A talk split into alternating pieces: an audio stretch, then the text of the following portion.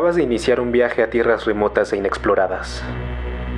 Un viaje durante el cual encontrarás seres y cosas que harán tambalearse los cimientos de lo que consideras tu realidad. A partir de este momento te encuentras más allá del abismo.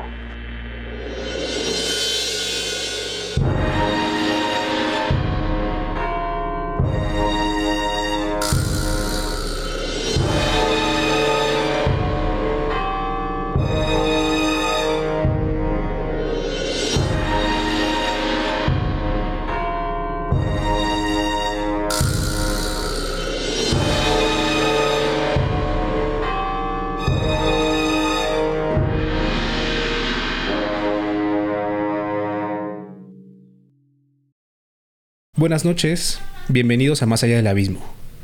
En este podcast encontrarás historias originales de terror, suspenso y ciencia ficción, además de que te platicaremos los casos más interesantes, misteriosos y perturbadores de la historia.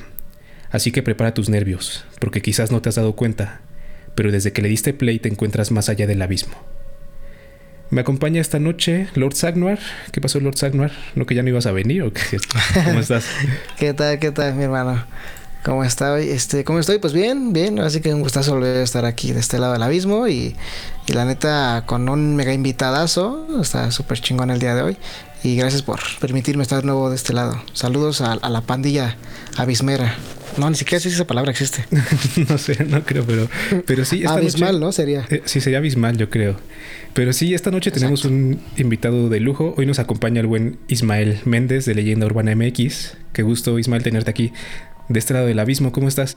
Muy buenas noches, pues este, gracias a ustedes en primera por la invitación para hablar de un tema bastante interesante. Este, estoy muy bien y pues me alegro de estar acá hablando de, temas misteriosos y que pues nos gusta un montón platicar de esto y, ver qué teorías y qué más cosas podemos conocer. Entonces, pues gracias por la invitación y, y me alegro de estar por acá.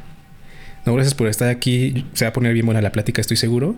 Pero platícanos un poquito sobre Leyenda Urbana MX. Recientemente publicaste un episodio sobre Catemaco y la brujería. Eh, tienes la página ¿no? de leyendaurbana.com.mx donde hay artículos sobre temas de historia, arqueología, reseñas de películas. Entonces, platícanos si se puede, en qué andas, qué viene para Leyenda Urbana próximamente. Sí, pues Leyenda Urbana MX es un proyecto que inició como un canal de YouTube en el que yo este, me dedicaba a salir a las calles, a visitar lugares y contar las leyendas que tenía cada uno de estos lugares. Eh, dejé de hacer un poco ese formato y a raíz de la pandemia lo convertí más que nada en un podcast en el que pues básicamente es lo mismo, pero pues ya mucho más platicado, ¿no? Eh, trato de hablar un poco de historia y de cultura de México, pero a través de las leyendas. Las leyendas son como un puente para tener todo este contexto y que pues la gente se pueda acercar un poquito más a, la historia del, país. Em, tengo también la página web, últimamente no la he actualizado tanto, pero sí en la web por ahí se, publican artículos, igual relacionados con leyendas, se publican reseñas, en fin, varias cosas relacionadas con todo el tema este, de mitos de, de cultura mexicana. Y bueno, pues la, idea ahorita es seguir dándole al tema del podcast. Por ahí vienen cosas muy interesantes. Probablemente haya noticias bastante favorables para el proyecto y quizá me pueda enfocar al 100% a, a, dedicar este proyecto a que sea el podcast al 100% mucho más profesional, dejando ya igual incluso un poquito de lado las otras vertientes que tiene el proyecto. Y bueno, pues ya veremos qué pasa. Bien, entonces suena súper bien, ah, Entonces, ¿tienes pensado, ya que, ya que, exista la posibilidad, volver a visitar lugares así para, para este proyecto? Sí, probablemente, digo, eh, si si me enfoco tal cual al 100% a hacer el, podcast, pues probablemente haya, pero algo muy esporádico. Pero la idea es que sí, digamos, ya cuando vuelva a toda la normalidad, pues sí me gustaría volver a, visitar esos lugares porque al menos a la gente que me sigue en Facebook es lo que más le gusta, verme este, recorrer estos lugares, enseñarles las tomas eh, y todo lo que se cuenta ahí. Bueno, es una experiencia bastante interesante porque pues muchos lo que hacen cuando tienen sus canales de YouTube es justamente eso, ¿no? Hacer una voz en off y mostrar imágenes que, que están en internet, pero pues este, este, darle esta vuelta y poder ir a visitar en, viva voz estos lugares, pues sí es como un extra. Sí, sí, sí. De hecho, ya se me, se me ocurre un lugar eh, que podrás visitar después de, de, escuchar esta, esta historia. Pero pues bueno, ya lo platicaremos al, al final. Que bueno, también este tema ya lo conoces porque ya habías hecho un episodio al respecto hace un tiempo. Sí, hace ya algunos años, que será unos dos años, dos, tres años, hablé de este tema brevemente, es un video de unos 10 minutos y justamente también lo mencioné en el episodio, que para cuando la gente esté escuchando esto ya habrá salido, eh, el episodio de la masonería en México, de los masones mexicanos, también lo mencioné, pero igual un poco por encima, este, pero bueno, pues en esta ocasión nos vamos a adentrar, vamos a conocer los detalles y vamos a, a ver pues toda la historia que rodea este tema. Vientos. Pues la verdad es que es, un proyecto muy, muy chido el que tienes. Se nota muchísimo el esfuerzo que le pones a, tu podcast y, está bien chido. Y pues bueno, también en, Leyenda Urbana MX has tratado temas como fantasmas de carretera, lugares embrujados, ¿no? Has hablado de hoteles, panteones, etc. Y pues ya que estás por acá, no podemos dejar pasar la oportunidad para preguntarte. ¿Cuál ha sido la experiencia más creepy, sobrenatural o inexplicable que tú personalmente hayas tenido? Sí, bueno, he tocado bastantes temas que también es como otra vertiente en la que sí hablo de, fantasmas, específicamente de lugares. Y, les va a parecer curioso porque yo soy un tanto escéptico sobre estos temas, a pesar de que pues tengo un podcast y un canal dedicado a eso. Eh, la verdad es que no creo tanto, tanto en eso. Y eh, sí tengo una experiencia, digo, ya la he, relatado en algún en vivo y también en un episodio que tengo por ahí de contando mis experiencias, eh, ya la conté. Algunos de los seguidores más fieles eh, pensarán que parezco disco rayado, pero pues para toda su audiencia y también para ustedes, pues se las, se las cuento otra vez. A ver. Esto me sucedió hace ya, hace ya varios años. Este iba en la, en la secundaria, entonces ya tiene sus buenos años que sucedió esto.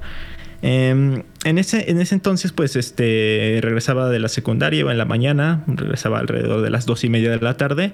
Y bueno, en una ocasión estaba, estaba solo en casa, llegué, pues no había nadie. Y digamos, me puse a hacer mis tareas, todo normal. Y me, quedé viendo la tele ya después, así, así nada que hacer, me, puse a ver la tele. Y en ese entonces aquí en la casa teníamos, eh, teníamos tres perros.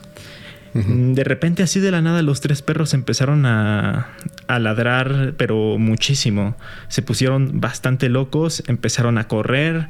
Eh, como si hubieran visto algo que los hubiera alterado. Y no solo eso, después empezaron a chillar, a aullar, pero de una manera así impresionante. O sea, yo nunca los había escuchado hacer eso en ningún momento y eso que ya teníamos un buen tiempo con ellos. Entonces, la verdad es que estaban súper alterados. Eh, muy muy mal. Eh, salí a ver si estaban buscando un gato o algo por el estilo que, los haya pues puesto de esa forma y, no vi nada, eh, pero cada vez iban a peor y, yo me yo recordé ciertas historias que había escuchado sobre que los perros tienen o los animales en general tienen esta capacidad de poder ver otras cosas que, nosotros no podemos ver. Sí. Entonces me empecé a sugestionar con eso y me empecé a espantar. El tema es que a los pocos minutos eh, tocaron a, la casa y, salí a ver quién era. Entonces era un, señor, un muchacho, ni tan joven ni tan viejo se podría decir. Este, y esta persona me dijo que estaba pues tocando a las casas porque estaba eh, pidiendo dinero para un funeral, para recolectar para un funeral, porque pues no tenían los recursos necesarios. Entonces estaban juntando para eso ya sucedió eh, y, se fue el, señor. Y yo me quedé viendo hacia la calle porque tenía miedo de lo que los perros estaban haciendo, ¿no? Seguían ladrando, ellos seguían súper inquietos. Entonces yo me quedé ahí viendo y justamente este señor en la, en la esquina se da la vuelta.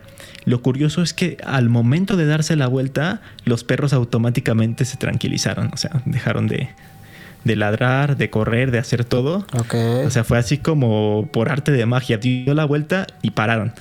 Entonces, eh, pues no sé si, este, si esta persona pues por ahí haya traído alguna energía, si lo venía acompañando esta persona que había fallecido, este, e incluso cuando lo conté en un video en mi canal, algunos pensaban o me, llegaron a comentar que pensaban que a lo mejor pues él era él el que había muerto y pues que estaba haciendo este acto de aparición como, como juntando dinero para su propio funeral justamente por esta falta de recursos.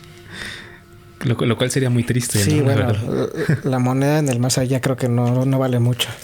Pero, pero, por ejemplo, hay ciertas culturas en las que me pare- los griegos, por ejemplo, cuando alguien moría les ponían unas monedas en los ojos, justamente Sí. que era como el pago para este para Caronte, me parece, para que los cruzara para la en barca. río. Sí, Ajá, exacto. exactamente. Oye, y hablando de eso, ¿sí le diste dinero a este compa o no? No, no tenía, no tenía cambio, creo. Aparte estaba espantado. Pero pobrecito, no, ni modo. Ok, Sí, no, sé, pues sí está creepy, sí está creepy tu, tu, tu historia, o sea, que nunca te haya pasado algo así y que justamente se, se unen distintos sucesos y que sea esta persona y que justamente tú percibes que cuando se da la vuelta todo regresa a la normalidad, sí te deja, pues supongo, ansioso, ¿no? ¿Cómo te quedaste después de esta experiencia? No, pues yo seguía espantado porque justamente me quedé pensando de, pues, ¿por qué? Tratando de, de- de- juntar estos cabos, ¿no? De por qué justamente cuando se fue ya todo se tranquilizó. Entonces sí me quedé un poco nervioso. Este, ya no me quería mover de ahí de, de la calle, pero ya después me fui tranquilizando, pero sí me dejó que pensar. Y ya después, justamente platicándolo a futuro, pues sí salieron también estas teorías que, que si lo hubiera pensado en ese momento de que él estaba muerto quizá, pues me hubiera asustado más, ¿no? Pero pues a lo mejor en esos momentos uno no, no, no llega a pensar tantas cosas o darle tantas vueltas al asunto. Sí, que el simple hecho de que Sí, los claro. perros se pongan locos ya te, te asusta bien cañón, ¿no? O sea, independientemente de Sí, lo que porque sea, también pues dices este, que- una, una de las perritas que teníamos, en algunas ocasiones, este, de repente entraba a la casa y se ponía a ladrarle a un punto fijo. O sea, no había nada. Era como a una pared y se, se le quedaba ladrando. Entonces también me sacaba de onda, pero, pero no era tan intenso como en esta ocasión. Pues sí, está, está cañón. Está cañón, pero bueno, pues muchas gracias por compartirnos Sí. esta experiencia. Sí, gracias Y- por la confianza. Y pues bueno, eh, el tema de que vamos a hablar esta noche, la verdad, no tiene mucho de, o más bien nada de sobrenatural, más bien es una cuestión de un misterio eh, histórico. Pero bueno, teníamos que tratar el tema, ¿no? De lo, de lo creepy también, porque pues nos gusta, la verdad nos gusta mucho escuchar esas experiencias. Pero pues bueno, si les parece, vamos a empezar entonces con el, con el tema de esta noche. ¿Están listos? Sí, claro. Súper listo. Vientos. Pues comenzamos. Una frase comúnmente atribuida a Napoleón Bonaparte dice que la historia es un tejido de mentiras en las que estamos de acuerdo. Y es que, en realidad, ¿quién puede tener certeza de que los acontecimientos históricos realmente sucedieron como está narrado en los libros? Desde registros difusos e imprecisiones accidentales hasta burdas alteraciones de los hechos para sostener ideologías o movimientos políticos, la historia está lejos de ser un registro siempre preciso y objetivo de la realidad, por lo que siempre existe campo para la especulación, las conspiraciones, las versiones alternativas, las leyendas urbanas.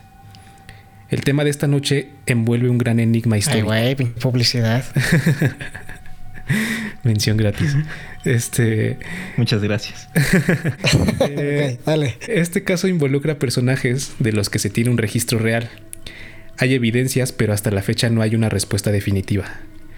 Hoy vamos a hablar de la historia de Justo Armas y el destino del emperador Maximiliano.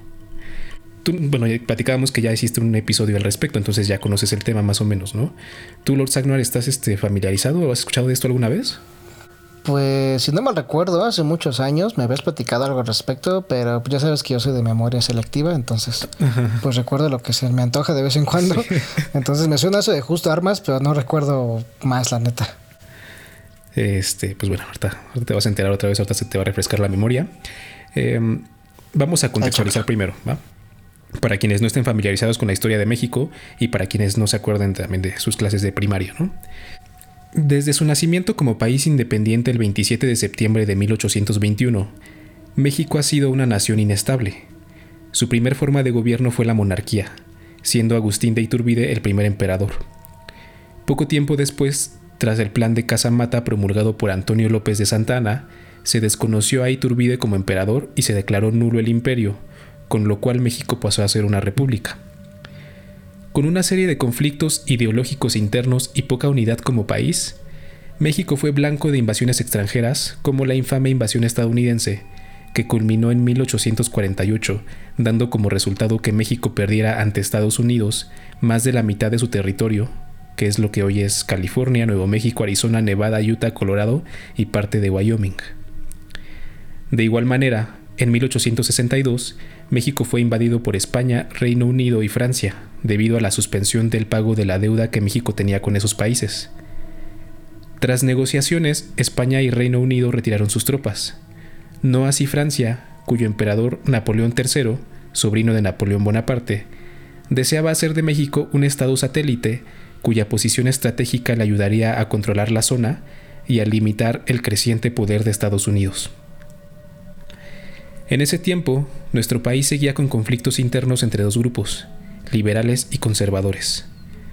Recién había terminado una guerra civil conocida como Guerra de Reforma, causada por cambios en las leyes hechas por el gobierno liberal que marcaban la separación de la Iglesia y el Estado y eliminaban privilegios de la Iglesia católica. En este contexto de guerra ideológica e intervención extranjera, las tropas francesas seguían en México, una comisión de personas relacionadas con el Partido Conservador y la Iglesia Católica fue a Europa con la intención de imponer en México un gobierno conservador de carácter monárquico. Es decir, querían que México volviera a ser un imperio y que esta vez fuera emperador un príncipe europeo, ante lo cual voltearon los ojos al castillo de Miramar, en Trieste hogar del archiduque Fernando Maximiliano José María de Habsburgo y Lorena, y su esposa Carlota de Bélgica, que es un, episodio pues, bastante conocido de la historia de México, ¿no? Creo que al menos a todos nos, nos lo enseñan en la primaria en algún momento, ¿no? No, pues se hizo viral, ¿no? O sea, la monarquía española, no hay error, no hay error.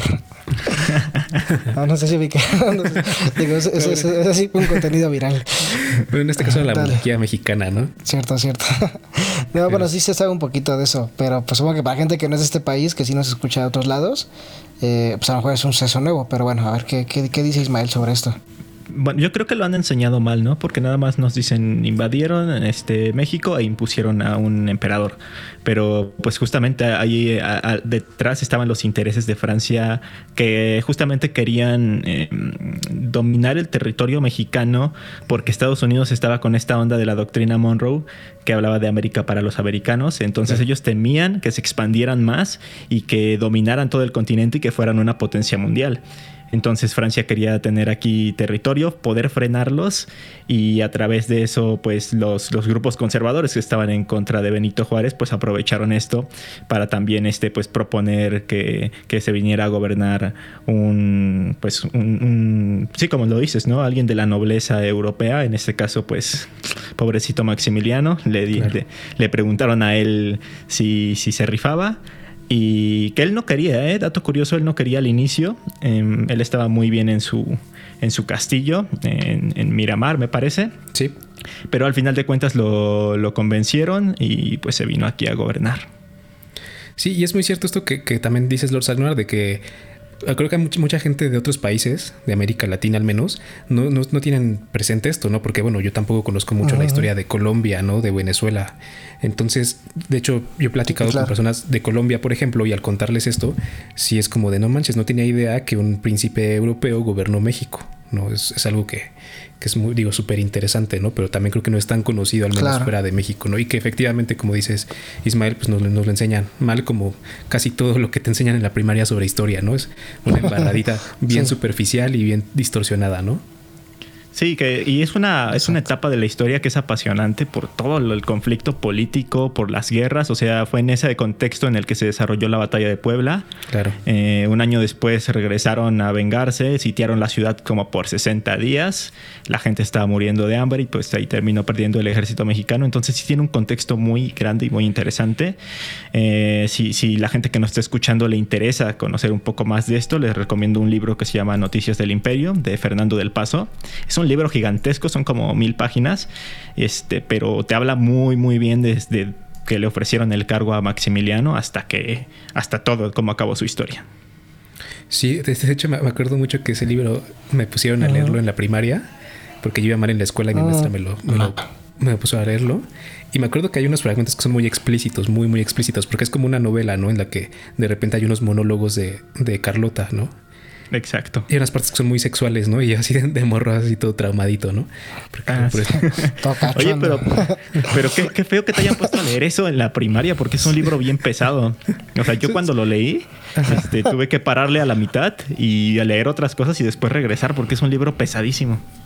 Es que mi maestra yo creo que estaba, me odiaba o algo, supongo. No, aparte, no, seguramente no lo leí todo, ¿eh? porque la verdad no, no creo haber leído ese libro completo en la primaria. Tal vez fueron algunos fragmentos. Nomás te fuiste a la parte cachonda. Sí. Qué casualidad. Tiene que leer las partes de historia, señora. Ay, sí, Carlota. te digo, güey, pero bueno, ya sabemos, ya sabemos por qué estás así, güey.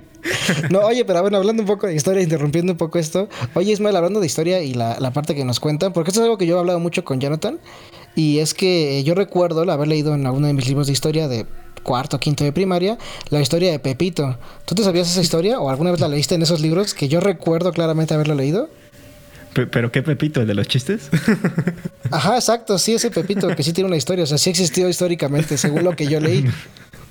No, no tengo ni idea. ¿No? No, sí, ay Dios mío, es que lo leí, bueno, para, hablando rápido de contextos, que fue una historia muy curiosa. Porque al día de hoy, pues te juro que lo he buscado y no lo encuentro, pero yo recuerdo haberlo leído en mi libro de historia una vez que me puse a estudiar, porque igual como Jonathan me regañaron, pero yo sí leí lo que tenía que leer. y entonces, eh, leyendo eso, recuerdo que en una de las secciones del libro de historia venía el ¿Sabías qué? Y entonces eh, hablaba de Pepito, ¿no? Que Pepito, el de los chistes, sí existió. Igual, contextualizando a gente que no es de México. Eh, aquí en México tenemos eh, un personaje muy famoso de chistes. O sea, todos los chistes, o gran parte de los chistes que conocemos aquí en México, se mencionan a un niño, un niño llamado Pepito. y este niño, pues bueno, en los chistes hace un chingo de cosas, ¿no? Así desde lo más vulgar hasta lo más inocente. Y es el personaje clásico de comedia aquí en México. Entonces, bueno, recuerdo que yo leí que justamente este personaje existió en la época de la Revolución Mexicana y que era un niño que repartía periódicos. Entonces, como en aquel entonces, pues la idea era que la gente no se enterara de lo que estaba pasando, eh, pues obviamente los, soldados lo empezaban a perseguir y que Pepito pues era muy ágil y escapaba así bien cabrón y iba, venía, corría, se escondía y entonces toda la gente contaba como historias de Pepito. Y entonces poco a poco se fue haciendo como la historia como, no, Pepito es bien travieso y va y viene y se desaparece y se escapa. Y poco a poco en el folclore se fue quedando hasta que llegó un chiste, bueno, muchos chistes tan vulgares y tristes, porque en, alguna ocasión, y lo recuerda así, Jonathan me dijo eso, me dice, güey, si, si, eso fue verdad, pues qué mierda, cabrón, porque si es un héroe que luchó por los derechos de la libertad de expresión y nosotros contando que se echó un pedo y mató a su papá o así, o sea, güey, qué pedo, o sea, ¿por qué estamos eh, echando a perder la reputación de un héroe? Pero bueno, fue como una historia que yo leí y que al día de hoy no puedo encontrar otra vez el dato pequeño breviario cultural. Este, no, no tenía ni idea, la verdad. Y no recuerdo haber leído nada de eso, pero no dudo que, haya existido un personaje en el que se hayan basado para eso. O, a veces, pues simplemente agarran un nombre común y ya a, raíz de eso, ¿no? Como los, los problemas en el, libro de matemáticas, que siempre es un Juanito o algo así. Entonces, también puede que, que venga por ese lado.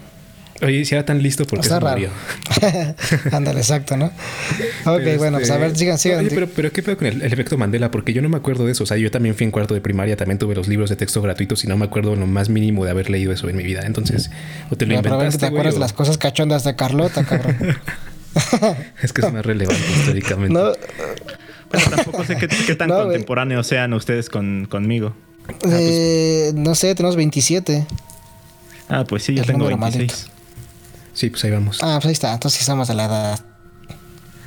Pero pues bueno. Sí comíamos chetos más o menos a la misma hora. pues bueno, vamos a, retomar el tema. Eh, Maximiliano, quien era hermano menor del emperador de Austria Francisco José y que no aspiraba a una posición importante en Europa, tomó la difícil decisión de renunciar a sus títulos para viajar a México y emprender una nueva aventura en un país desconocido. Así, el 28 de mayo de 1864, la fragata Novara, que transportaba al emperador y emperatriz, llegó al puerto de Veracruz. La pareja finalmente se instalaría en el castillo de Chapultepec, en la Ciudad de México, al que rebautizaron como Miravalle. Poco después de su llegada, Maximiliano pidió que se hiciera una avenida desde el castillo de Chapultepec hasta el centro de la capital. La avenida, originalmente nombrada en honor a Carlota, Paseo de la Emperatriz, años después se convirtió en Paseo de la Reforma. Cabe mencionar que seguía habiendo un conflicto fuerte en México.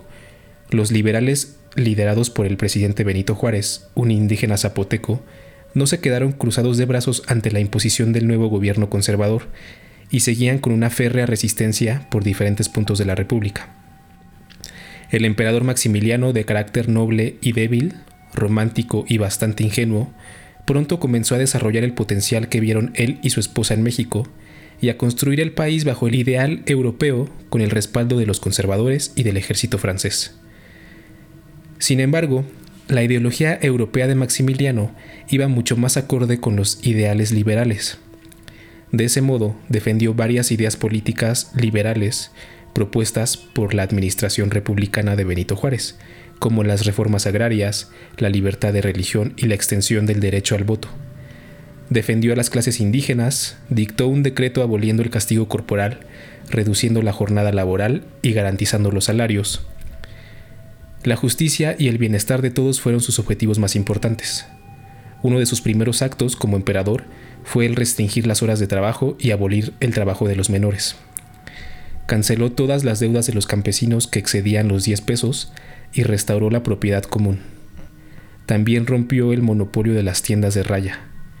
Ordenó la traducción al náhuatl de los decretos imperiales y el 15 de septiembre de 1864 fue el primer gobernante en dar el grito de independencia en el lugar original en el que se produjo.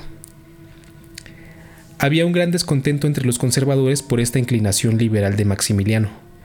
No estaban viendo que se cumplieran los propósitos para los cuales fue traído a México. Así, el emperador perdió no solo el apoyo de los conservadores, sino también el del ejército francés, que retiró sus tropas tras los grandes gastos que le generaban las protestas del pueblo francés y la inminencia de una guerra con Prusia. El ejército liberal capturó la Ciudad de México, ante lo cual Maximiliano se atrincheró en Querétaro. El 15 de mayo de 1867 fue tomado Santiago de Querétaro y el emperador fue capturado por el ejército liberal. Tras un juicio parcial e improvisado, Maximiliano fue condenado a muerte. Varios personajes de la aristocracia europea e intelectuales como Víctor Hugo intentaron interceder por Maximiliano. Sin embargo, Juárez debía dar un golpe de autoridad. Debía dejar en claro que con México no se juega, y que ningún gobierno invasor, como él lo calificaba, sería tolerado. Maximiliano no tenía ninguna mala intención para con México, siempre intentó calmar las aguas eh, incluso antes de aceptar la corona mexicana, había ofrecido una amnistía a Juárez y sus hombres si juraban lealtad a la corona, ofreciéndole incluso el cargo de primer ministro, al cual Juárez se negó rotundamente.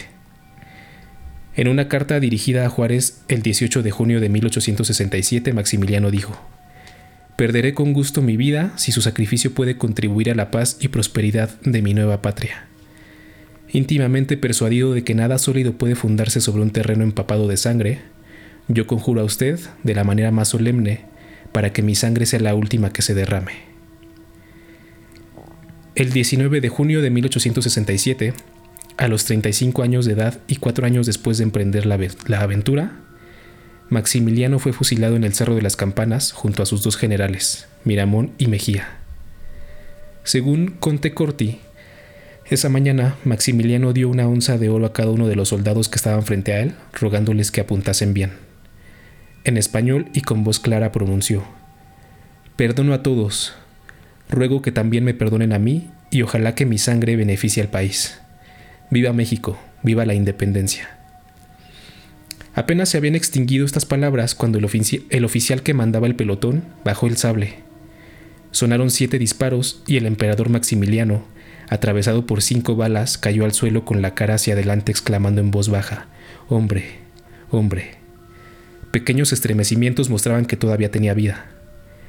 El oficial que había dado la orden de fuego acudió junto al cuerpo del caído emperador. Le dio la vuelta con el sable y con la punta, sin decir una palabra, indicó el corazón. Un soldado de nombre Aureliano Blanquet se aproximó y en el lugar indicado disparó a quemarropa un tiro, que quemó el traje del emperador y puso final a su vida. De esa forma, se puso fin al sueño del Segundo Imperio Mexicano, un imperio nacido de las diferencias políticas e ideológicas entre dos grupos de mexicanos, pero también de las buenas intenciones de un príncipe europeo, ingenuo y romántico, que poco se dio cuenta del enorme enredo en el que se estaba metiendo, y de cómo estaba siendo utilizado por diferentes grupos y personajes con objetivos propios. Un imperio que no estaba destinado a ser un imperio que Estados Unidos no hubiera permitido y que si no lo detuvo en un inicio fue porque Estados Unidos también tenía su propia guerra civil. Esa es la, historia, la triste historia de el emperador Maximiliano. ¿Qué piensan hasta ahorita de este, de este tema? Pues pobre Max, la verdad es que él no tenía tanto la culpa. Eh, creo que ni siquiera estaba tan enterado de, la situación política que había en México. Sí, sí, sí. Y pues al momento de traerlo, pues fue su condena, su condena a muerte, porque pues sí traía muy buenas ideas. Este, también Carlota, que desempeñó mucho el papel de emperatriz como tal. Muchos decían que más bien la que gobernaba era Carlota. Sí. Eh, pues traía buenas ideas. Y la verdad es que pues sucedió, sucedió esto. Y ahorita que mencionabas lo de Estados Unidos, em, de hecho sí hubo cierto apoyo de Estados Unidos hacia Juárez. Em, hay un libro que, se llama Querido Don Benito de Pedro J. Fernández. Es una novela histórica en la que habla del exilio de, Margarita Maza de Juárez en Estados Unidos, donde ella estaba incluso juntando dinero estadounidense para poder financiar este gobierno itinerante de Benito Juárez para combatir al, al, imperio, al segundo imperio mexicano. Entonces, pues yo, de hecho Max también era muy querido por la gente mexicana. Se habla de que cuando estuvo sitiado en Querétaro, pues eh, los, queretanos le daban apoyo y le daban ánimos, pero a final de cuentas eh, no podía dejar pasar esto Benito Juárez por alto y pues terminó como terminó. Sí, tengo entendido que Juárez no salió realmente de México, ¿no? Porque su salida de México había implicado como una, una renuncia a su, a su lucha, ¿no? Eh, sí salió, eh, de hecho se exilió también él en Estados Unidos, ah, pero eh, como él ya no, o sea, él se proclamaba un presidente porque... pues tenía todos estos republicanos y liberales a su favor, ¿no? Estaban como con él.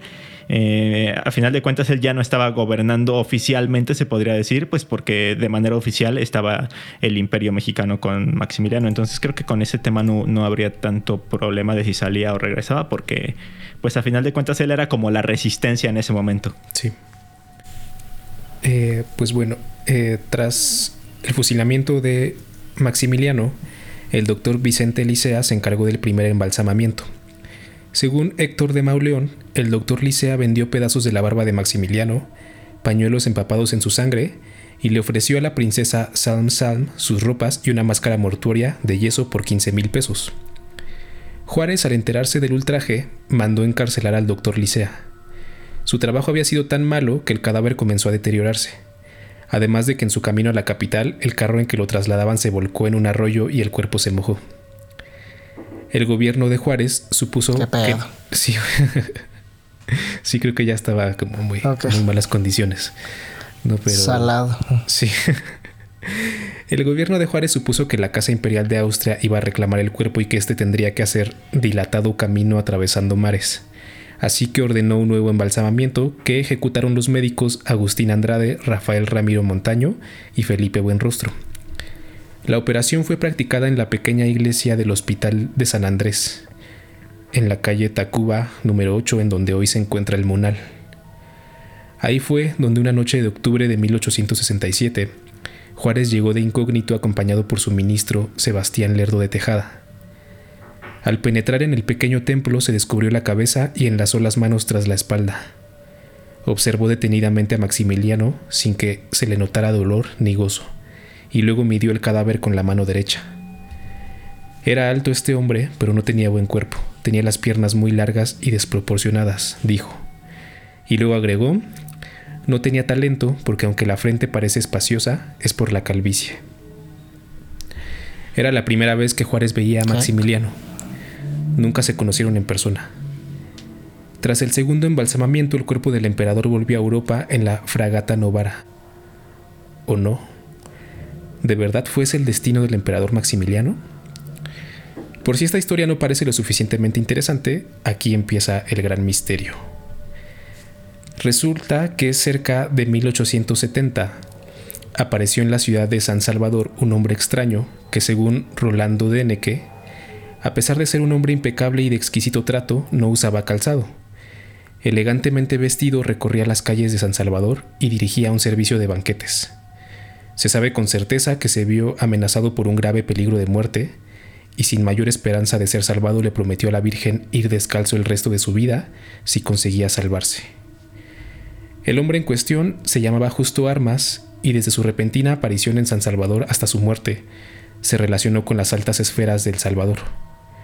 Fue asesor de todos sus presidentes y se encargó del protocolo de la Cancillería y de dirigir los servicios de los banquetes diplomáticos. fundó una casa de servicio para fiestas de etiqueta y él mismo se encargó de adiestrar a los meseros. Entre sus bienes se encontraba una vajilla para banquete que incluía cristales de bohemia y candelabros de plata. Justo Armas y Maximiliano de Habsburgo serían la misma persona, según la teoría que hoy les platico. ¿Qué les parece esto? ok, ok. pues curioso, ¿no? Curioso hablar de... Eh, digo, ahorita que hablas de muchas cosas históricas que, que está muy chingón, digo, obviamente eh, hay eh, lugares históricos, como ahorita que hablaba Ismael de ese pedo. O sea, tú puedes ver un lugar en el centro de la Ciudad de México y decir como de, ah, pues es un edificio cualquiera, ¿no? Pero ahorita que hablas del Monal y que ahí sucedió un suceso histórico tan cabrón, güey. Y luego es así como de, ah, pues yo ando aquí paseando, ¿no? Echándome mi esquite y sin pedos, ¿no? Pero pues, güey, ¿cuánta neta hay en las calles de México? Y, no nos damos el tiempo de analizar o de saber qué hay ahí, ¿no? Entonces ahorita que dijiste todo esto me, me, gustó como mucho el, el, imaginar el contexto y todo ese pedo. Pero ahora que me trasladas a, otra, a otro suceso o una teoría, pues suena como, más cabrón, pero no sé, Ismael, ¿qué, qué nos trae?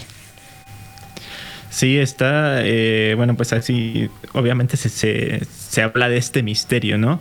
Pero aquí la pregunta sería como, ¿por qué pues no murió. O sea, si ya nos contaste un poquito de que, de que lo fusilaron junto con sus generales y todo, este, pues se habla mucho de que, bueno, no se habla mucho, sino que Benito Juárez era masón.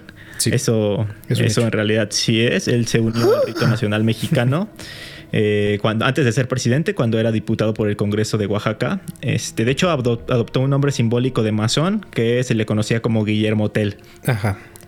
Entonces, eh, era masón, eh, llegó a alcanzar uno de los grados máximos, si no es que el, grado más grande del rito nacional mexicano.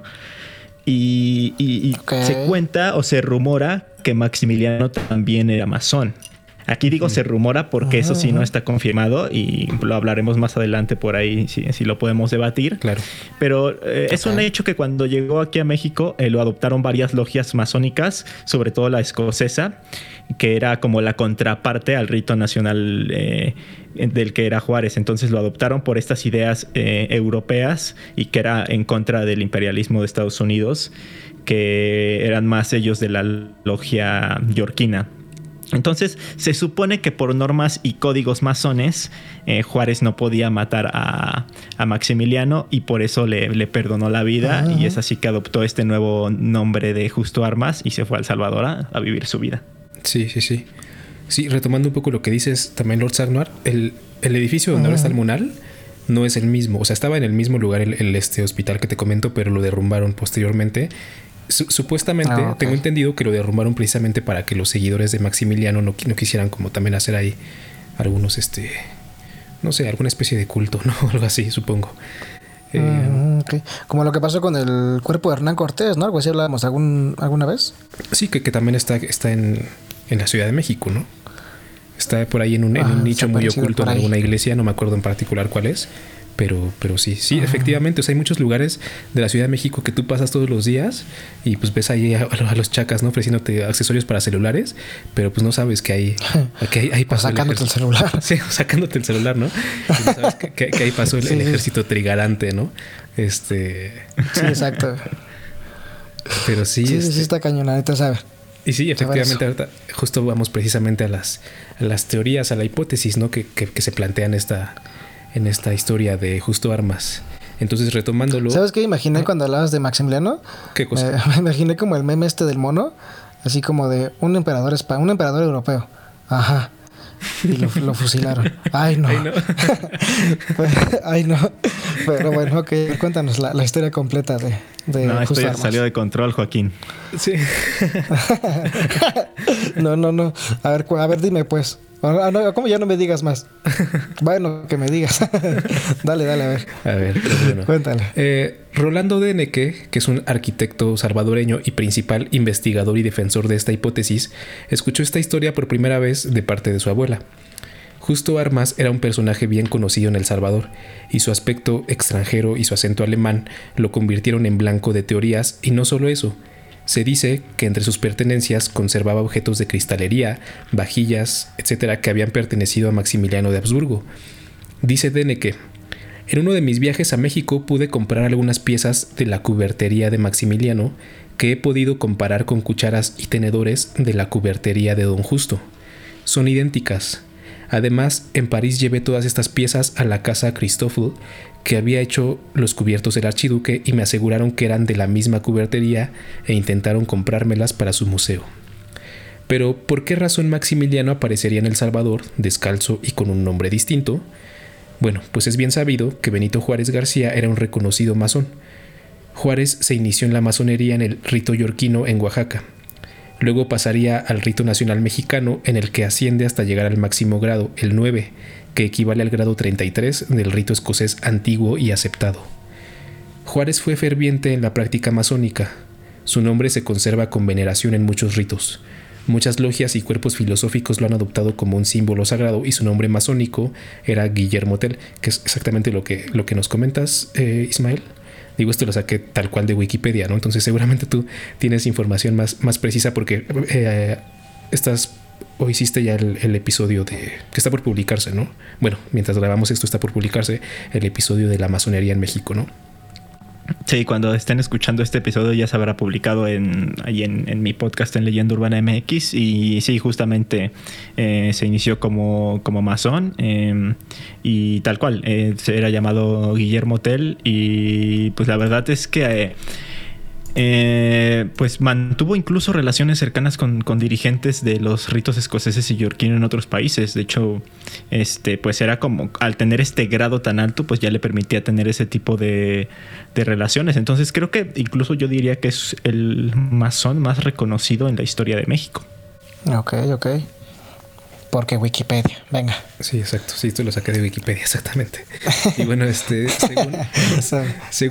Ismael con su mega investigación acá, y yo en acá, Wikipedia. Gracias por poner en, alto al, más allá del abismo. Pero ok, dale. Pues bueno, eh, según Álvarez de Arcila, Maximiliano, Maximiliano también era masón.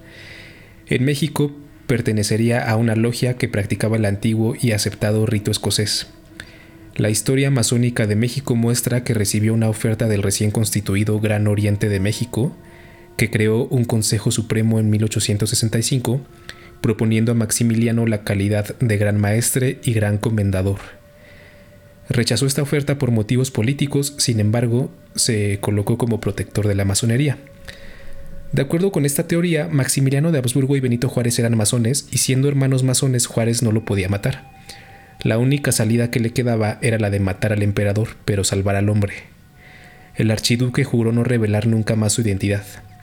Fingieron su fusilamiento y le proporcionaron un salvoconducto para ir a El Salvador, en donde vivió más de 60 años, pues falleció a la edad de 114. El nombre Justo Armas deriva del comunicado en el que se explicaba que el archiduque Fernando Maximiliano José de Austria, de Austria había sido hecho justo por las armas, como eufemismo de su fusilamiento. Volviendo a Rolando Deneke, este afirma que existía un extraordinario parecido entre las facciones de Maximiliano, Justo Armas y Francisco José de Austria. Un estudio antropológico de comparación cráneo-facial hecho por una antropóloga costarricense dio resultados positivos, se tomó una muestra de los restos óseos de armas con el propósito de llevar a cabo la prueba más contundente para la identificación, el ADN.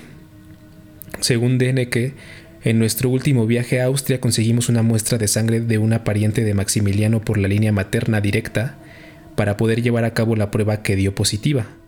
Como positivo fue también el estudio grafológico que se realizó en Florida comparando la letra de armas con la del archiduque. Se dice también que durante la Primera Guerra Mundial, don Justo Armas recibió la visita de dos emisarios austriacos que le pedían que volviera a Austria porque Francisco José estaba muy enfermo y él debía subir al trono. Don Justo se negó rotundamente y dijo que en su día se le había obligado a renunciar al trono a él y a sus herederos. Dijo que era un hombre anciano, que quería que le dejaran en paz y abandonó la habitación dando un portazo. Esta conversación fue escuchada Lárgate de aquí, maldito hippie. Déjame en paz, chingada madre. Quiero descansar. Me imaginé como Chabelo, ¿no? ¿Y qué cenó en Navidad? ¿Qué le importa? ¿Qué le importa? Tacos de caca, ¿cómo la ve? Aplicó la de Juan Carlos ¿no? Bodoque. Pero sin ¿Quién es usted? En segunda, no soy su amigo. en tercero, ¿qué le importa? sí, sí, chirruquitos groseros. Pero bueno, ¿qué, ¿qué, se le va a hacer al rey?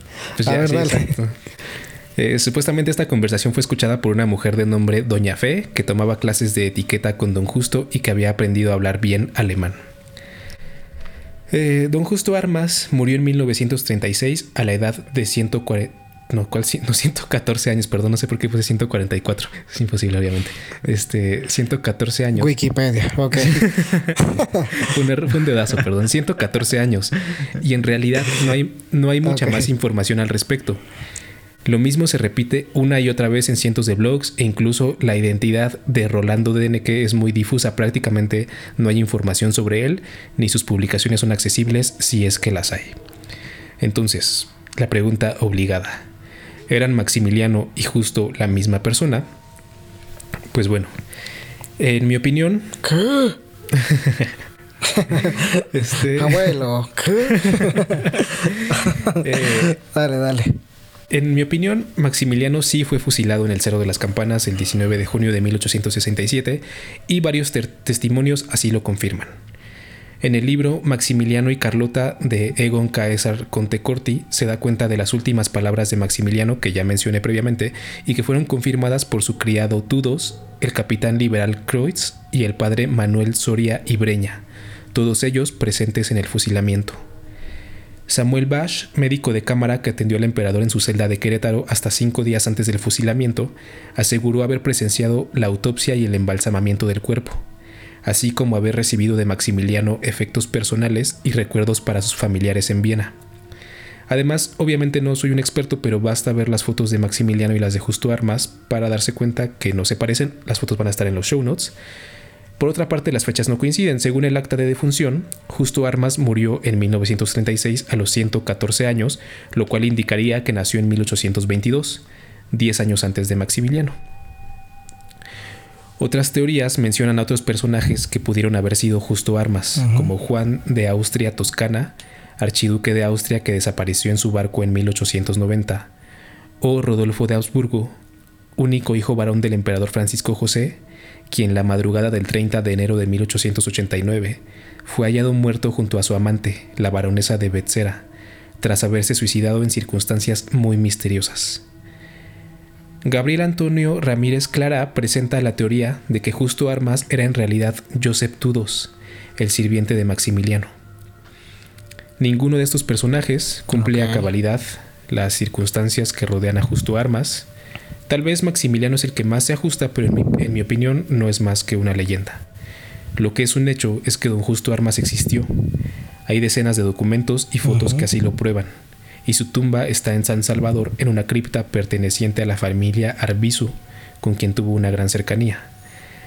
Más allá de eso, no tenemos más que mitos, testimonios e hipótesis de Rolando Deneke que nunca fueron confirmadas ya que hasta donde pude encontrar, y según Conrad Ratz, un estudioso serio y profesional del Segundo Imperio, no hay publicaciones de Deneke, más bien citas en artículos de otros autores. Y eso es, ese es el, el asunto. ¿Cómo ven? ¿Cuáles son sus teorías? ¿Qué piensan ustedes? Pues para empezar, digo, si me permiten, me siento mal porque todos ya dijeron libros y no sé qué recomendaron y yo solamente recomendé el libro de historia de cuarto de primaria, qué pedo. entonces, entonces, digo, para hablando de Pepito y de una historia que solamente queda en mi memoria, güey. Pero voy a recomendar el libro de Cañitas, es un libro de terror y suspense. No, no es cierto. No, güey, este, no, la neta, este, a ver, quiero escuchar a Ismael primero qué opina de todo esto, que él ya sabía bastante y ahorita ya le entro yo al desmadre. Va, que va. Eh, a, a mí bueno, yo, yo había leído que Justo Armas no murió a los 114, sino que murió a los 104, que ya coincidiría la fecha, ¿no? Del nacimiento de Maximiliano y la muerte, la fecha de muerte de 1936. Y otra de las cosas que había visto o que había escuchado es que justamente en el fusilamiento de Maximiliano se había restringido mucho a las personas. Si bien, pues en algunas ocasiones sí se veía o sí dejaban acercarse a la gente para ver, pues cómo acababan con estos supuestamente traidores a la patria. Sí. Eh, se supone que en esa ocasión solo se vio de muy lejos, no dejaron a nadie acercarse, incluso por allá había una barda que impedía que se viera y pues por tal motivo decían que no se podía comprobar que Maximiliano en realidad había sido fusilado. Pero eh, eso es lo que me gustaría decir si estuviera defendiendo la teoría de, esta leyenda urbana. Pero es que coincido mucho contigo con el tema de Deneke. Porque,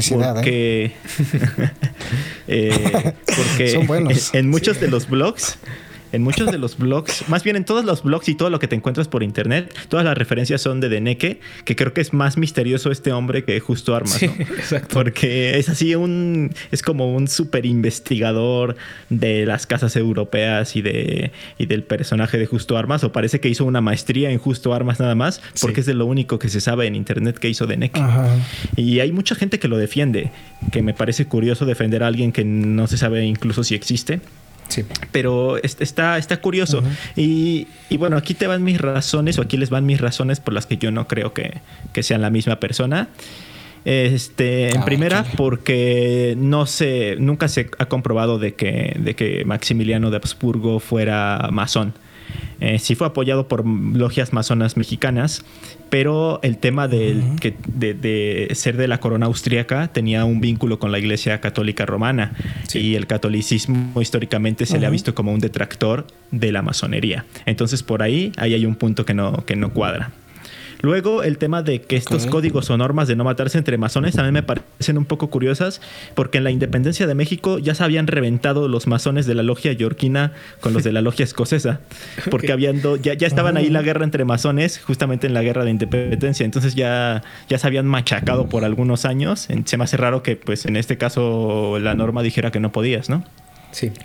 Eh, y es que hay varias cosas que no, que no me coinciden. Por ejemplo, también antes de que lo, lo fusilaran, él había tenido varias oportunidades de abdicar al, al trono mexicano y pues ya irse, ¿no? Escaparse y que no lo mataran, pero él, él siempre se mantuvo firme hasta el final. Eh, Entonces me, me parecería un poco ilógico que no lo hubiera hecho antes, pero ya justo cuando lo fueran a fusilar se hubiera aceptado este perdón, Claro. que incluso sería hasta un poquito humillante si, si lo ven de alguna forma. Eh, Sí, claro. Luego también este, está el tema de, de que fue fusilado con los generales. O sea, en ese caso pues nada más lo mataron a él y, bueno, más bien nada más sobrevivió él y los dejaron a Tomás Mejía y a Miguel Miramón a que se muriera. Tampoco se me hace lógico porque él les tenía mucho aprecio a sus generales. Eh, de hecho, cuenta la historia que antes de morir este él, él le pidió a Benito Juárez que los dejara libres y que solo se derramara la sangre de Maximiliano, pero pues no aceptó Benito Juárez. Y de hecho ya frente al pelotón de fusilamiento, eh, él se quitó del medio y le dejó ese lugar a Miguel Miramón como una forma de reconocimiento por su heroísmo. Entonces tampoco creo que, que hubiera aceptado a un perdón este, por sus generales y por todo lo que había luchado, luchado con ellos. Entonces, eh, pues son, son varias cosas y el tema de también que haya vivido tantos años, digo, a lo mejor puede ser mi punto menos fuerte, pero creo que para esa época no era tan común. O sea, sí había gente que vivía mucho, de hecho Carlota vivió como hasta los 86, algo así, Sí. pero superar los 100 Ok. años de edad era algo bastante, bastante raro en esa época. Sí, sí, de hecho yo mencionaba lo, del, lo de los 114 años porque esa es la edad que, que viene en, su, en el documento ¿no? de, de su defunción. Pero efectivamente eh, las, las entrevistas que encontré de este señor Deneke, él, él decía que fueron 104, no 114. ¿no? Sin embargo, pues bueno, es un dato muy difuso como todo lo que mencionas, ¿no? Todo lo relacionado con Deneke es bastante, bastante difuso, ¿no? Es muy, muy, Sí, exacto. si, si no casi imposible de comprobar, ¿no? Entonces toda esta cuestión del ADN y que, que la grafología y todo eso, bueno, más bien que el, que el análisis de las firmas y todo, pues. Ajá. pues, o sea, podría sonar como un poco impactante, pero a final de cuentas no hay evidencia sólida de que eso de verdad haya, haya ocurrido, ¿no? De que, de que de verdad se hayan hecho esas pruebas. Porque, como decía, yo, yo al menos hasta donde pude investigar no encontré nada concreto que hubiera publicado este señor ni nada de eso. Entonces sí, por supuesto que me parece una, pues una leyenda, ¿no? Pero queda, o sea, lo que sí es un hecho es que Justo Armas existió, entonces queda también un poco el misterio de quién, quién fue en realidad Justo Armas, ¿no? Si es que fue algún personaje también importante, a lo mejor nada más fue un vato ahí alemán que, que llegó y pues era como buen pedo con todos, ¿no? Sí, porque sí, ajá, Ah. justamente porque pues obviamente he visto fotografías de la tumba donde sí dice ahí justo armas, este eh, la fecha de su muerte, no viene fecha de nacimiento, pero sí por sí mismo me parece creo que sí es un es algo interesante saber pues quién era este señor, por qué lo relacionaban con Maximiliano en, y en caso de, de- y en caso de ser europeo, por qué lo relacionaban pues con gente de la nobleza este, europea, porque pues si vemos fotografías, porque existen fotografías de este señor, Sí. eh, tampoco es que se vea como un miembro de una casa real, ¿no? O sea, aquí pues sí, a lo mejor estamos, estoy este, estereotipando un poquito, pero pues sabemos que ellos eran muy, muy este, estrictos con esta onda de que solamente tenía que ser sangre de la realeza. Y todos tenían este aspecto, pues tipo este molde que tenía Maximiliano. Y justo Armas a mí no se me hace así. O sea, la verdad sí se ve como una persona muy diferente.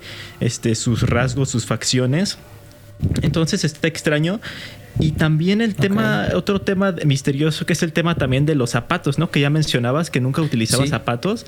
Entonces, como por qué, a ver, la historia dice que le prometió a la Virgen que si se salvaba de ese naufragio en el que estuvo, pues eh, le prometía no usar zapatos, ¿no? En eso es una promesa un poco rara porque le, le, podría prometer, pues, este, no sé, eh, oficiarle alguna misa o hacerle una manda distinta a ir toda su vida sin zapatos. A mí me parece más ilógico. Sí. Entonces, a irte de rodillas, ¿no? Me voy de Salvador a México de rodillas. Pero, pero no sé, o sea, el vivir sin zapatos, como qué sentido tiene. Sí, sí, sí, es, es, muy, es muy raro, la verdad. Sí, de hecho, de hecho, yo, bueno, de hecho, me, me robó toda mi opinión este Ismael. De hecho, esto es lo que yo iba a decir, pero... no, este... No, no, no, la verdad sí está interesante todo este pedo de... de pues como lo decíamos, ¿no? Eh, las teorías, güey, se construyen a partir de de ideas difusas que se van pasando generación tras generación. Y lo interesante, digo, ustedes que investigaron con más a detalle, yo soy aquí un, un, yo soy aquí un mero eh, espectador. Pero hablando de la leyenda urbana MX, ay, güey. No, este, hablando, de, hablando de este pedo, eh, sí me llama la atención que, que o sea, surge a partir de un punto específico con este güey, este, ¿cómo se llama? ¿Duque o cómo se apidaba? ¿De quién El, ah, güey que, que saca. Deneke, perdón. Ajá. o sea, que a partir de que Deneke postula todo esto, se, se, se construye toda una mega historia que, que, llega hasta nuestra época, ¿no? Porque obviamente lo estamos hablando. Y, y qué tanto, como lo hablamos en algún episodio, de hecho en el primer episodio de este formato, te acordarás Johnny, sí. eh, que fue el de Antonio, Pedro, ¿no? Sí. Como, una, como una leyenda urbana MX, eh, llega hasta un punto en el que dices, ¿qué pedo, güey? ¿Por qué la gente lo cree y lo, y lo defiende y lo justifica? Y aunque no hay puta evidencia, güey, o la, o la evidencia es tan clara que dices, cabrón, no mames, o sea, ¿qué pedo? Eh, pues la gente sigue ahí, ¿no? Aferrada y no, sí pasó, güey, no, que sí, que el masón y, y, que la verga y todo ese tipo de cosas, güey. Entonces, este, pues es triste, ¿no? Saber que ese tipo de, de cuestiones se siguen eh, generando a partir de mentiras como la que yo me creí de Pepito. A lo mejor estoy inventando. Voy, a tener que investigarlo otra vez, la verdad. Por favor, no, no me crean, este, gente que escucha esto. Vamos a investigarlo todas y todos juntos para, para llegar a la verdad. Y, bueno, así que no sé qué más piense Johnny de este pedo. Sí, no, es que sí, es que la verdad, o sea, sí te entiendo, ¿no? O sea, y lo hemos platicado. Es raro que, ¿por qué, por qué la gente se, se aferra a estas cosas cuando realmente una investigación que ni siquiera te tomaría tanto tiempo, este, te, te, te proporciona evidencia suficiente para para darte cuenta de que muy probablemente es una leyenda urbana MX, nada más, ¿no? Exacto. Entonces, este, no, o sea, pero lo que voy es que también en este caso hay cosas muy raras y aquí voy a contar un poco mi experiencia personal porque este tema la verdad es que me interesa muchísimo desde hace mucho tiempo, desde que yo iba en la licenciatura hace pff, años, ¿no? Entonces empecé a buscar y, y, vi que sí hay fotos del cadáver de Maximiliano, ¿no? Uh -huh. eh, pero son muy diferentes entre sí. Porque digo, también corresponde okay. con la idea de que fueron dos embalsamamientos, de que el primero estuvo muy mal hecho, de que el cadáver se mojó y lo tuvieron que escurrir varios uh -huh. días, literalmente lo tuvieron que colgar como, como tres días para que se escurriera, ¿no? Y que luego le pusieron unos ojos de vidrio que pertenecían a una figura de una virgen o una, una, algo así. Este, entonces sí, sí digo, se entiende David que... Guay, el güey. Sí. Entonces. Muchos ojotes acá. Ajá. Entonces, o sea, se entiende que, que las fotos de los cadáveres. Maxi eran... Chan, güey. ¿Cómo? Maxi Chan, ¿no? Así como le dicen. Ah, es que tú no sabes mucho de, de cultura japonesa, pero dale, dale, sí, perdón. No sé. Pero, pero bueno, Chiste te decía. Para tacos. te decía que, que, se entiende esta parte de que las fotos de los cadáveres se vean muy diferentes, ¿no? Pero son realmente muy diferentes, güey. O sea, de verdad, nada que ver. Y no solo eso. O sea, yo fui eh, al, al, personalmente al Museo de las Intervenciones que está en Churubusco, el, el ex convento. Y fui exclusivamente para ver la réplica que existe ahí de la máscara mortuoria de Maximiliano. Ajá, y está bien rara, güey. O sea, sí te lo platiqué, no, está bien rara porque tiene la nariz así que dices, no manches, o sea, tú ves las fotos de Maximiliano y nada que ver con esa nariz, ¿no? Entonces sí es como de, uh -huh. o esta máscara es de otra persona o qué pedo, ¿no? O sea, hay algo muy raro ahí de verdad. Pero, o sea, también, eso se puede explicar de diferentes formas, ¿no? O sea, yo no sé si con, los embalsamamientos le deformaron bien cañón la cara y todo eso, ¿no? Este. Pero sí, justo esto, esto es lo que, lo que mencionaba en el principio, eh, Ismael, de que yo creo que está bien chido que fueras al Museo de las Intervenciones, eh, donde está esta máscara, esta réplica de la máscara mortuoria, ¿no? Y otra cosa es que esta persona, que, bueno, platiqué con una persona que trabaja en el Museo de las Intervenciones, y él me dijo que, no sé si sea cierto, ¿no? Yo, yo solía ir mucho antes al castillo de Chapultepec, que por cierto, si no lo conocen, es imprescindible que vayan, ¿no? está increíble. Sí, es, yo, hermoso, Yo solía ir mucho a ese, a ese lugar cuando todavía la entrada era gratis porque era estudiante. Entonces, este... Pinche pobre. Sí. esta, esta, persona que te comento que trabajaba en el Museo de las Intervenciones me comentó que antes estaban exhibidos ahí unos frasquitos con estos pedazos de la barba de Maximiliano, pero que ya después los retiraron de la exhibición. No sé si sea cierto, no me consta, pero es lo que me dijo esta persona, ¿no? Entonces, este. Eres bien crédulo, güey. A lo mejor era güey de las copias y tú, órale. tal vez, tal vez, pero, pero pues eso fue lo. son las cosas que yo al menos, que fueron las que me, movieron también mucho en ese entonces, porque son muy raras. que si frotas esto, hijo, hoy te va a aparecer este Maximiliano frente a ti, ¿eh? y ahí estaba Johnny. pero sí, me imagino que, también viste las fotos, Ismael, ¿no? De, de del cadáver de Maximiliano y todo. Sí, de hecho, eh, me parece muy interesante esto que mencionas, porque eso sí fue 100% real, no fake, el tema de los embalsamamientos. De que estuvo, este, pues lo hicieron mal, estuvo mal hecho, hubo muchos problemas con su traslado. De hecho, existe otra leyenda urbana MX eh, en la que según cuando fue entregado el cuerpo, eh, su madre, la archiduquesa Sofía, exclamó que ese no era su hijo. Entonces, digo, no está comprobado que lo haya dicho, pero cuentan que, según dijo eso. Y, quiero creer que tanto el tema del embalsamamiento, en el que ya no parecía pues un humano, porque ya se ve súper extraño, y el tema de, que hayan dicho esto, de, que no era su hijo, yo pienso que por ahí. estoy disecando un anfibio? Ajá, sí, pues que sí es muy extraño. Entonces, creo que por ahí va la, la, idea de que se haya empezado a surgir, porque como decías, justamente, este, cómo, cómo se llegan a formar estas leyendas y es como una bola de nieve, ¿no? Que a lo mejor puede salir un detallito, pero la gente le va metiendo más y más y más cosas hasta que se crea esta leyenda tan gigante. Este, no sé si se haya hablado antes de alguien aparte de Dene que haya mencionado esto pero sí se forman estas leyendas y se va generando tanto por, y la gente lo cree mucho. No por nada existe un investigador dedicado exclusivamente a eso. Y ahorita que mencionabas a Antonio Pedro, eh, hice un episodio de leyendas urbanas de la música mexicana. Mencioné este, ah. también a Juan Gabriel, en el que no sé si han escuchado que supuestamente está vivo. Entonces yo dije, no, pues no está vivo. Y una, una persona me llegó a comentar, pero así súper agresivo, no, que deja de decir estupideces, que obviamente está vivo, no tienes ninguna prueba para comprobarme que está muerto. Pero era así, de verdad estaba súper convencido. Bueno, lo dijo con palabras más fuertes. Sí, claro. Este, estaba súper convencido de que Juan Gabriel estaba vivo. Entonces aquí nos damos cuenta de que la gente puede llegar a creerlo y de que puede llegar alguien, algún investigador, a decir, no, pues sabes qué, yo comparé la vajilla de, Justo Armas con la de Maximiliano y es la misma. O yo conseguí un, me, fui a, este, a Europa y secuestré a una descendiente de, Maximiliano para sacar un... No sé cómo haya obtenido la prueba de ADN, ¿no? Pero pues este puede llegar a decir todo este tipo de cosas, pero no está nada fundamentado y es que así es como se van creando estos mitos. Me parece interesante como una forma de, estudio sociológico, ¿no? De ver cómo se van formando estas cosas.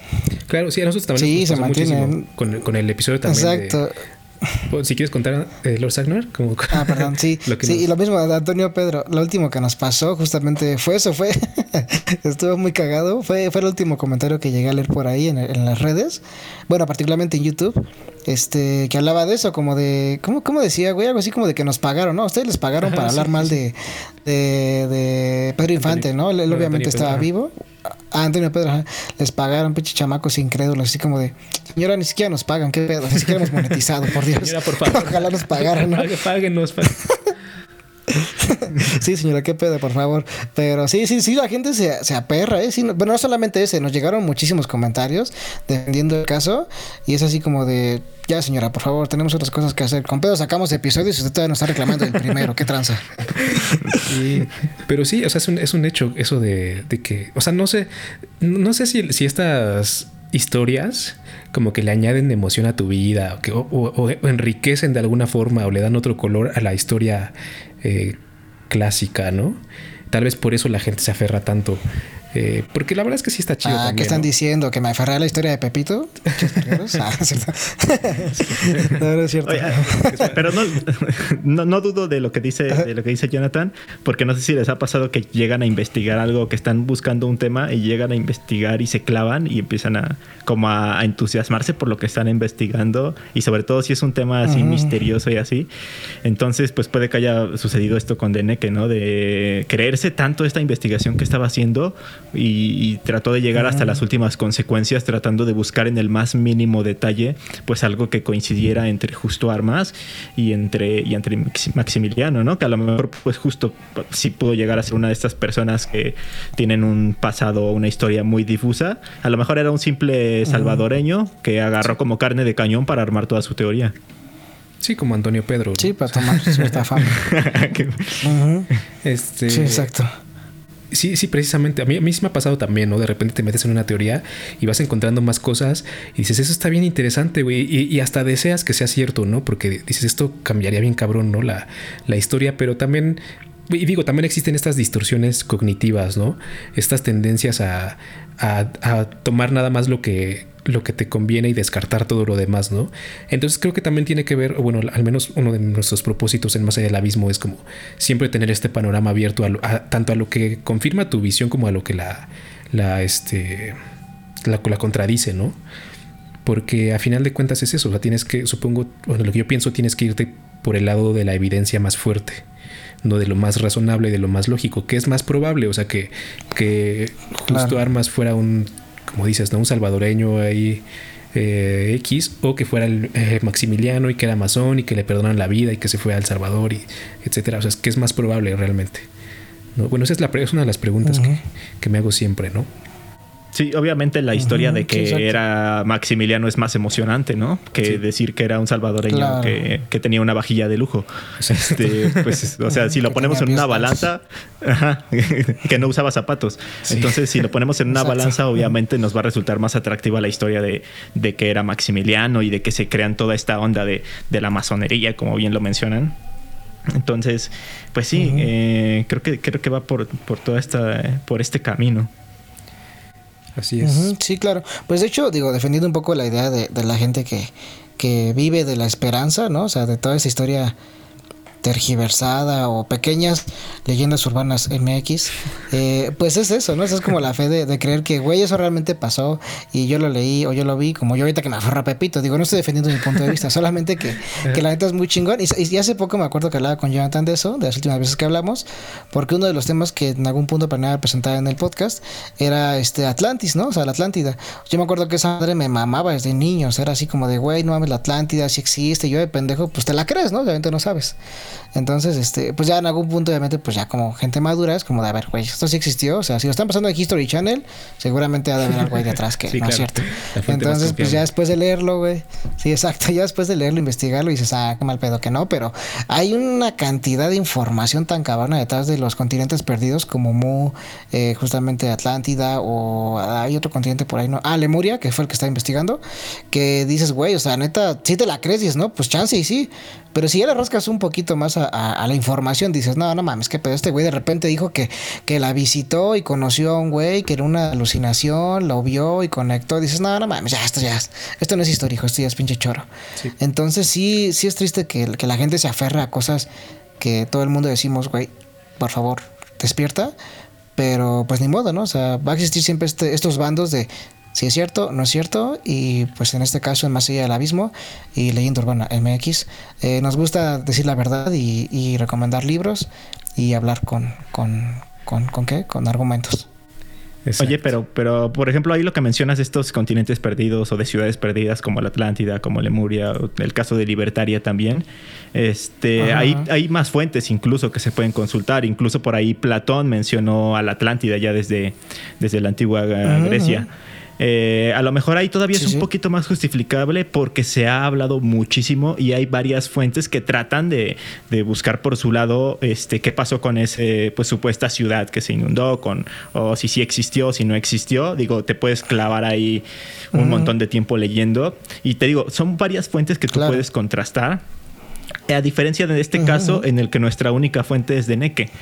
Este, porque no, en realidad Antonio Pedro, ¿no? Este, pero sí, o sea, tenemos un único investigador en el que se ha, se ha volcado todo lo que se sabe a través de lo que, de lo que ha contado, ¿no? Entonces, es como también tratar de contrastar qué tipo de leyenda y, cuánta información hay sobre el caso, porque si tú buscas en internet acerca de, de, Justo Armas, te vas a encontrar un montón de artículos, un montón de videos y prácticamente todos te van a decir, te van a ir repitiendo lo mismo que dijo Deneke, ¿no? Entonces, este, pues no ha salido como información nueva o no hay información extra que contrastar. sí, claro, sí, sí, tienes toda la razón, sí es aferrarse a las pocas migas que hay, bueno, migas, no, pequeñas migajas que, hay de información y pues está triste la realidad que vamos construyendo. ¿Me va a parecer que, que, algo nos hizo de neque porque estamos hablando muy mal de él ya. Sí, no, bueno, no ah, necesariamente mal, pero pero pues hay que también ser justo. No, no es cierto, no es cierto. hay que ser justo, armas. hay que ser justos, como las armas.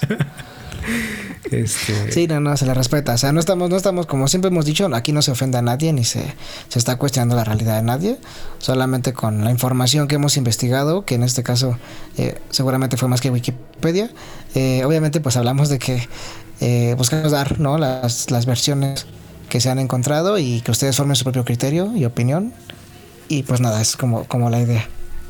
Sí, digo, además, si, si que realmente existe, porque ni siquiera eso sabemos a, ciencia cierta, ¿no? Pero bueno, eh, yo al menos para, concluir esto, quiero agradecer a, al periódico ABC, particularmente a Rosa Valdelomar, cuyo artículo El archiduque Maximiliano no fue fusilado, murió en El Salvador con 104 años y el nombre de Justo Armas sirvió como fuente de información, además de Wikipedia. Eh, es un tema muchísimo, muchísimo más extenso de lo que aquí se expuso, así que les recomiendo leer más al respecto, sobre todo investigar más sobre el Segundo Imperio Mexicano, que es un tema, como mencionaba Ismael, súper apasionante, lleno de eh, cuestiones políticas, eh, intrigas, hasta se habla de infidelidades, ¿no? y si, si no han visitado el castillo de Chapultepec, por favor háganlo, es en mi opinión uno de los lugares más impresionantes de la Ciudad de México un lugar imperdible sin duda y que da cuenta de la enorme riqueza histórica y cultural de nuestra ciudad. Eh, entonces, ¿qué más quieren agregar amigos? Tú Ismael, tú que eres el invitado, dinos.